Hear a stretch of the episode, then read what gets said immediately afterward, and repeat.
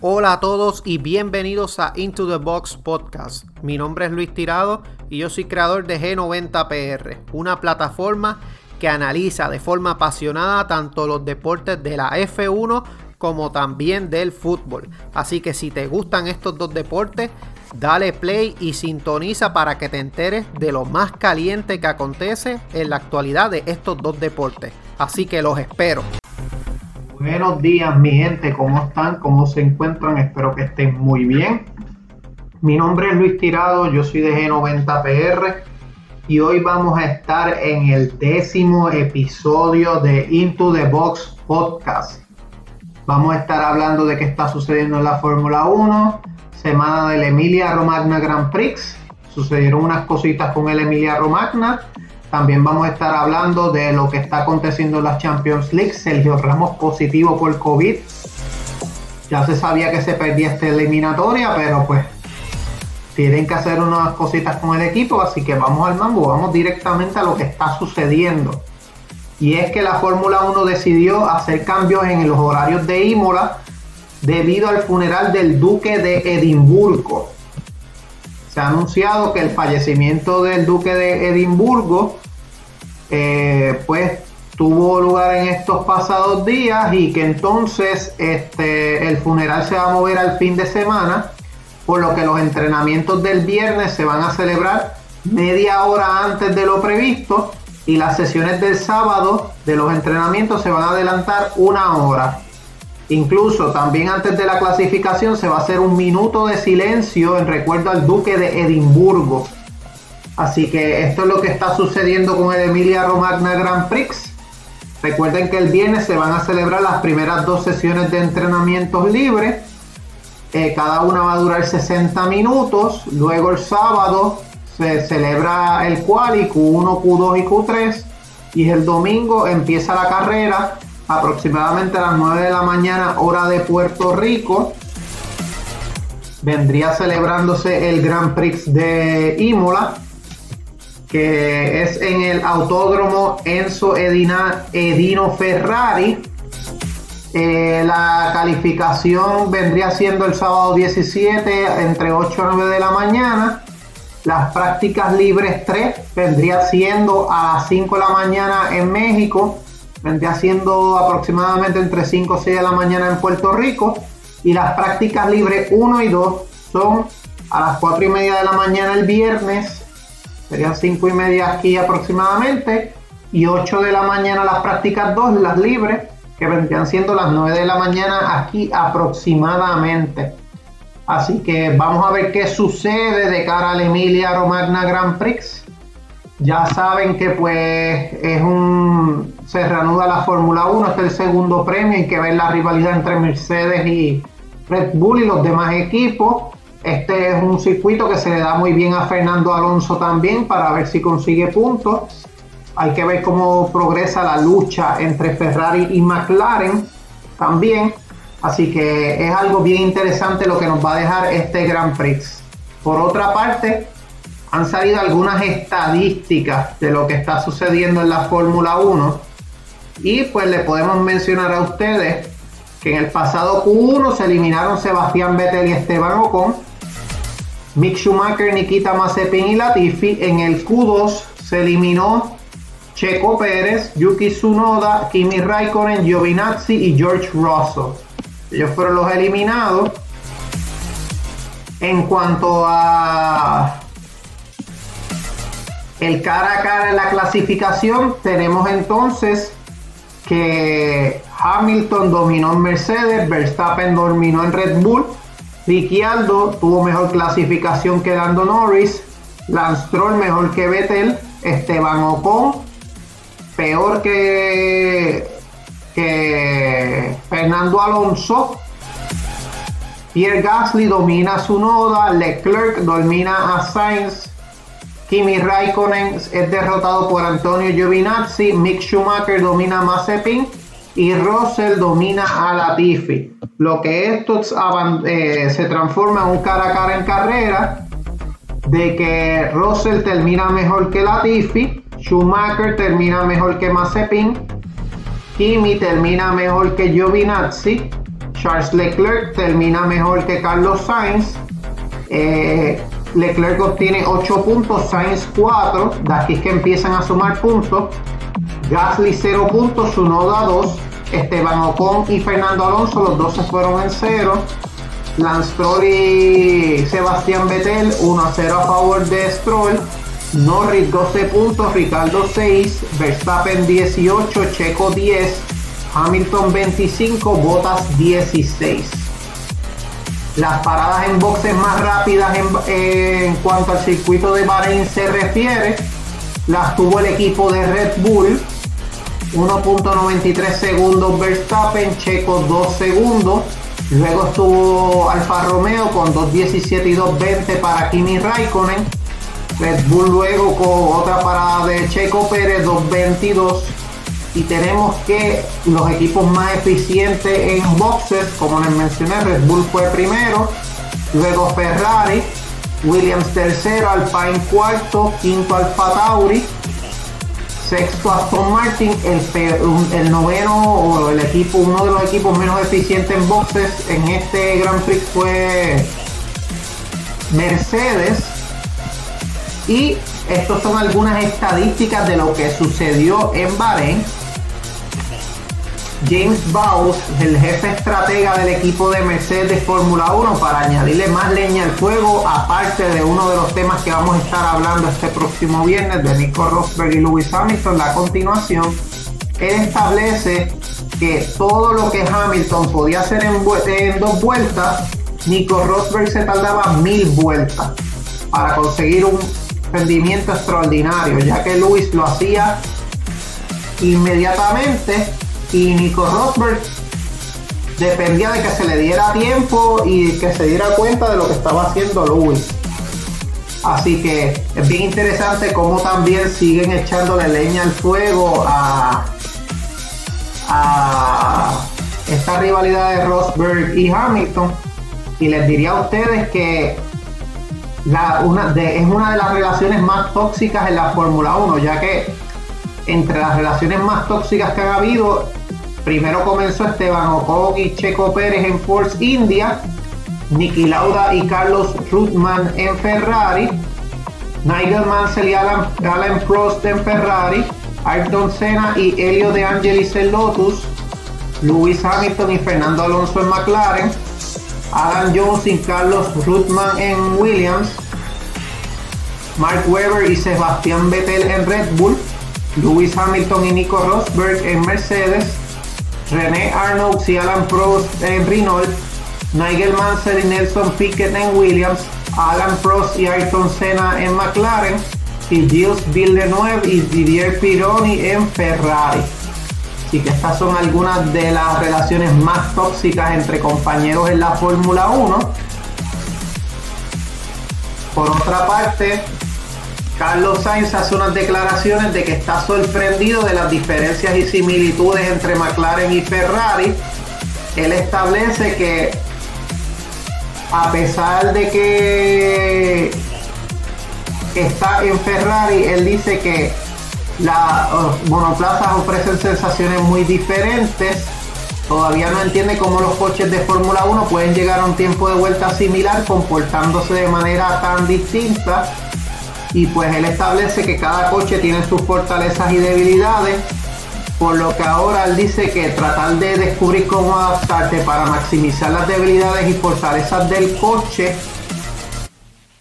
es lo más sorprendente y pues él establece que cada coche es diferente, que cree que la mejor manera de decirlo rápidamente es que todos pueden saltar al, a cualquier coche en la parrilla y llegar a un 90-95% más rápido.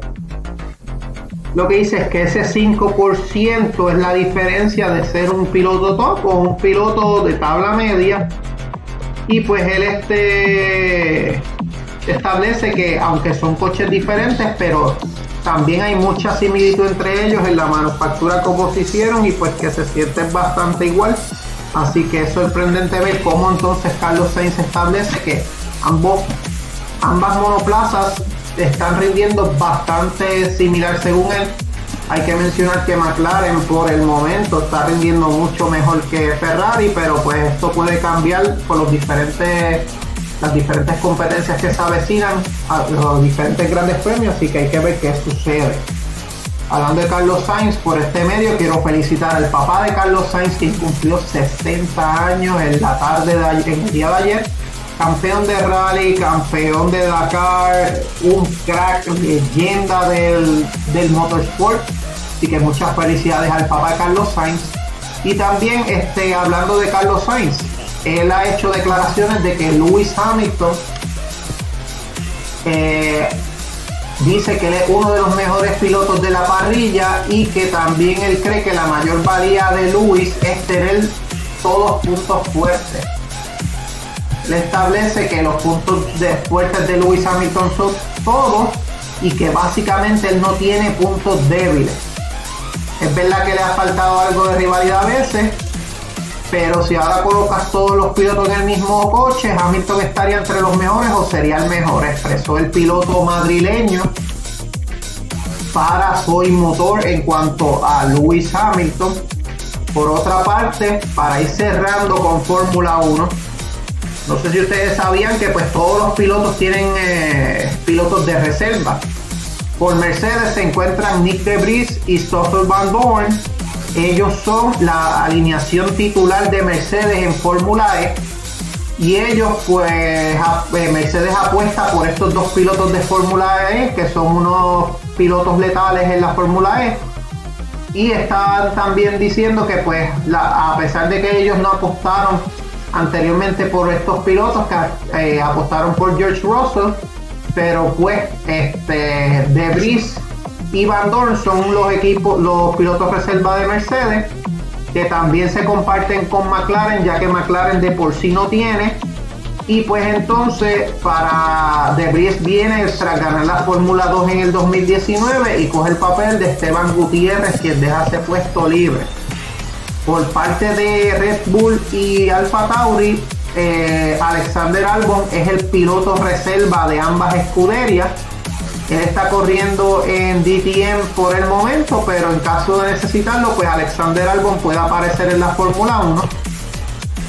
Por parte de Aston Martin, eh, tenemos a Nico Hulkenberg, quien fue el que sustituyó a Checo y Lance Stroll cuando dieron positivo a COVID la pasada temporada. Tenemos que Alpine cuenta con Danny Riad, él este se marchó de Alfa Tauri, no encontró con un asiento como titular pero entonces pues va a estar con Alpine esta temporada como piloto de reserva. Por parte de Ferrari tenemos que el piloto de reserva de Ferrari es Antonio Giovinazzi. Este, él se frustró cuando no le dieron la silla a Sebastián Vettel, pero entonces trajeron a Carlos Sainz, así que Giovinazzi es el piloto reserva de la escudería. Tenemos que Alfa Romeo va a contar con Robert Kubica, segundo año consecutivo que él va a ser el piloto reserva del Alfa Romeo. Él salió de Williams a finales del 2019 y pues él ha tenido eh, la oportunidad de ponerse al volante con Alfa Romeo en varias sesiones de entrenamientos libres. Tenemos que Haas va a contar con Pietro Fittipaldi. Para esta temporada él participó en las últimas dos carreras tras el accidente de Romain Grosjean y también este, él combinará su rol de reserva con el piloto de pruebas de la escudería estadounidense. Va a ser piloto de prueba y rol de reserva. El piloto de prueba de Ferrari es este piloto. Así que bien interesante ver cómo Haas sigue contando con Fittipaldi. Y Williams va a contar con Jack Aitken, quien también este, fue el, él participó con Williams la pasada temporada cuando George Russell reemplazó a Lewis Hamilton. Así que esta es por lo menos este, lo que está sucediendo en la Fórmula 1 para finalizar. Tenemos entonces que la Fórmula 1 establece que ganar, ganar las carreras sprint valdrá como una pole position. Eso es lo que, ese es el premio que les va a dar, o sea, básicamente es como un quali, lograr la pole position de cara al domingo. Así que esto es una carrera corta, como habíamos establecido, los equipos ya acordaron que iban a recibir alrededor de unos 420 mil euros, que son 500 mil dólares, por las tres carreras adicionales y el límite de costo se va a elevar a la misma cantidad. Así que es bien interesante ver, ya como les habíamos mencionado anteriormente, esto se va a celebrar en Silverstone, se va a celebrar también en, en Brasil y se va a celebrar también, entiendo que el otro circuito era, si mal no recuerdo, era Monza, entiendo. Les verifico rapidito.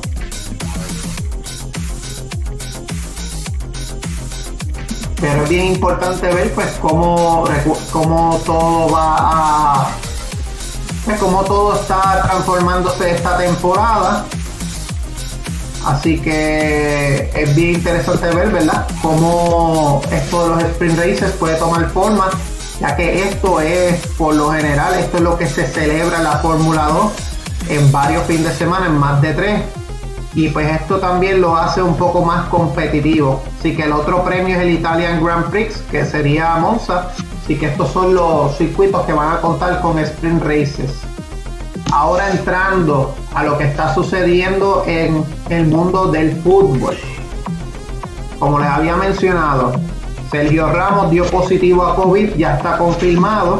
Recuerden que él estaba fuera del partido debido a, una lesión en la rodilla izquierda eh, eh, ocurrida el pasado 6 de febrero. Esto va a hacer que entonces el equipo tenga que hacerse otra prueba, los restantes jugadores, para entonces determinar pues si realmente este algún otro jugador se une a la lista de baja del conjunto merengue. Así que hay que ver qué sucede. Por lo general no debería pasar mucho ya que Sergio Ramos pues está lesionado estaba un poco más apartado. Rafael Barán es la otra baja que tiene Real Madrid. Así que Vamos a ver qué sucede en cuanto a la situación del conjunto merengue. Hablando también de otro equipo de la Champions, hay este hermetismo en cuanto a la situación de Neymar. Y es que se habla de que después de que el PSG goleara al Barça, el periódico Qatar Today daba por hecha la renovación de Neymar por el conjunto parisino en aquel momento. Sin embargo, un mes después empiezan a poner en duda el delantero brasileño acabe renovando, ya que se está hablando mucho de que él va a esperar al Barcelona a ver qué termina haciendo el conjunto culé por pues por Neymar cabe mencionar que Messi según este medio el mundo deportivo estaría replanteándose seriamente continuar en el Barça luego de la llegada de Joan Laporta. Así que hay que ver entonces si termina quedándose en el Barcelona Messi y esto termina entonces siendo la llave para que entonces este Neymar Jr. llegue. Hay que mencionar que pues no deberían hacer movimientos tan abruptos por Neymar ya que realmente necesitan el dinero para afrontar otros fichajes, específicamente la defensa, específicamente la delantera también necesitan un nuevo urgente. vamos a ver qué sucede. Noticias relacionadas al Manchester United hablan de que en Inglaterra hablan ya de una lista para afrontar la contratación de Ousmane Dembélé y de Erling Haaland y se está hablando de que el Manchester United espera salir de los siguientes jugadores. David De Gea, Paul Pogba, Edinson Cavani y Juan Mata son los que se espera del primer equipo que salgan. Por parte de los cedidos, Diogo Dalot, Tai Chong, Jesse Lingard, Andreas Ferreira.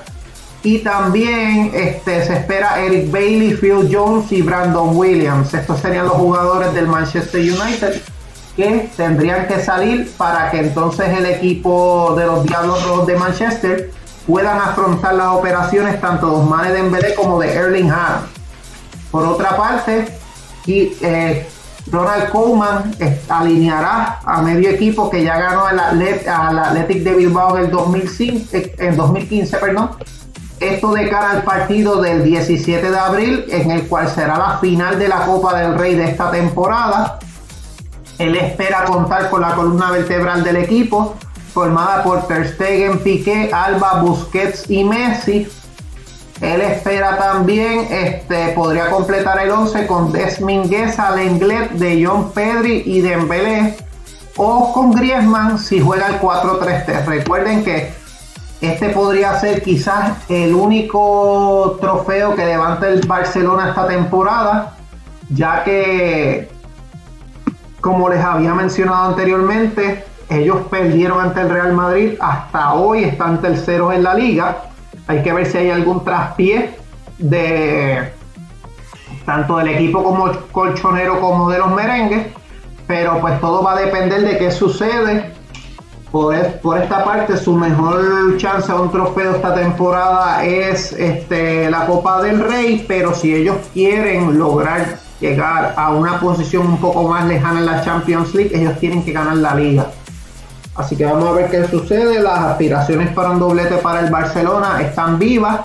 No así para el Atlético, ya que depende solo de la liga. Y el Real Madrid está entre Champions y, este, y la liga. Así que recuerden hoy, partidazos, Champions League se reanuda, Chelsea contra el Porto a las 3 de la tarde hora de Puerto Rico. Eh, París, el PSG contra el Bayern a las 3 de la tarde también. La eliminatoria del Chelsea está 2 a 0. La eliminatoria a favor del Chelsea. La eliminatoria del PSG 3 a 2 a favor del PSG. Son los partidos que hay por el día de hoy. Mañana va a estar jugando el Dortmund y el City a las 3 de la tarde. Eliminatoria dominada por el City 1 a 2. Y Liverpool ante el Real Madrid eh, en Anfield 1 a 3 a favor del Real Madrid también a las 3 de la tarde. En cuanto al Chelsea y el Porto, ellos se han enfrentado en nueve ocasiones, seis victorias para el combinado de inglés, dos victorias para el combinado portugués, 14 goles marcados por el Chelsea, 7 por el Porto. Didier Drogba tiene 36 goles, máximo goleador histórico, Jardel 19 goles. En la Champions League, el Chelsea solamente tiene un título, 2011-2012. El Porto, el más reciente, 2003-2004, tiene también dos títulos. Así que el Chelsea y el Porto, se espera que la alineación del Chelsea corra en cuanto a Pulisic, Havertz, Mount. Tenemos en el medio campo a Marcos Alonso, en Golo Kanté, Jorginho y James. Tenemos en la defensa a Rudiger, Suma y Aspilicueta y Mendy lo tenemos en la portería. Por parte del Porto va a contar con Marega y Taremi en la delantera. Mediocampo tiene a Otavio, Sergio Oliveira, Uribe y Corona. Saidú, Pepe, Embemba y Manafá y Marchesín. El equipo del Porto está completo. Así que vamos a ver qué sucede con el Porto se supone que sea un partido mucho más cerrado que el partido de ida. Por parte el París y el Bayern, ellos se han enfrentado en 10 ocasiones, 6 victorias para el combinado eh, francés, 4 para el combinado del Bayern. El París tiene 15 goles marcados en 6 victorias, el Bayern 14 en 4 Máximos goleadores históricos tenemos a Edinson Cavani con 30 goles, Robert Lewandowski 56 goles. El PSG no tiene títulos en la Champions League. Eh, por parte del Bayern tiene 6 títulos, el más reciente fue la pasada temporada. Así que en cuanto a las alineaciones tanto del PSG como el Bayern de Múnich, tenemos que entonces en la portería Keylor Navas por el PSG, tenemos a Diallo, Kimpembe, Danilo y Florenzi, tenemos a Güelle y Paredes, tenemos a Draxler, Neymar y Di María y Mbappé como centro delantero. Por parte del Bayern tenemos a Manuel Neuer en la portería, Alfonso Davis, Lucas Hernández, Jerome Boateng y Benjamin Pavard en la defensa. David Alaba y Joshua Kimmich eh, como contención, Kingsley Coman, Thomas Mueller y Leroy Sané por la, en la parte de medio campo y Chupomotín como delantero centro. Así que estos son los, este es solo 11 de los dos equipos. Partidazo en el Parque de Príncipes, hay que ver qué sucede. Eliminatoria dominada por el París 3 a 2. Recuerden que para que el Bayern pase no puede ganar un 1 a 0, ya que el Bayern permitió dos goles en su casa. Tendría que ganar por una ventaja de dos goles o que entonces este tenga eh, que el PSG permita más de dos goles también en su casa. Así que es bien interesante ver qué va a pasar con este partidazo del PSG. Recuerden, este, gente, que nos pueden conseguir a nosotros G90PR tanto en Facebook como en Instagram. También nos pueden conseguir en la montajera underscore 1.0. Ambas páginas nosotros hablamos de fútbol, Fórmula 1 y también este, tienen que darse la vuelta por PR Racing Sports para que vean nuestro box talk de la semana pasada. Hablamos de tope salarial de Fórmula 1. Hablamos también de lo sucedido con los sprint races. Hablamos también de la riña Nico Rosberg y Lewis Hamilton. Y esta semana, este viernes a las 7 y media hora de Puerto Rico, no se pueden perder el séptimo episodio de Box Talk, que vamos a estar hablando un poco más de la riña de Lewis Hamilton y Nico Rosberg y vamos a estar también analizando una previa de lo que se puede esperar en el Emilia Romagna Grand Prix y una sorpresita. Así que gente, esto es todo. Espero que tengan excelente día. Mi nombre es Luis Tirado, yo soy de G90PR y hasta luego. Chao, cuídense y un abrazo.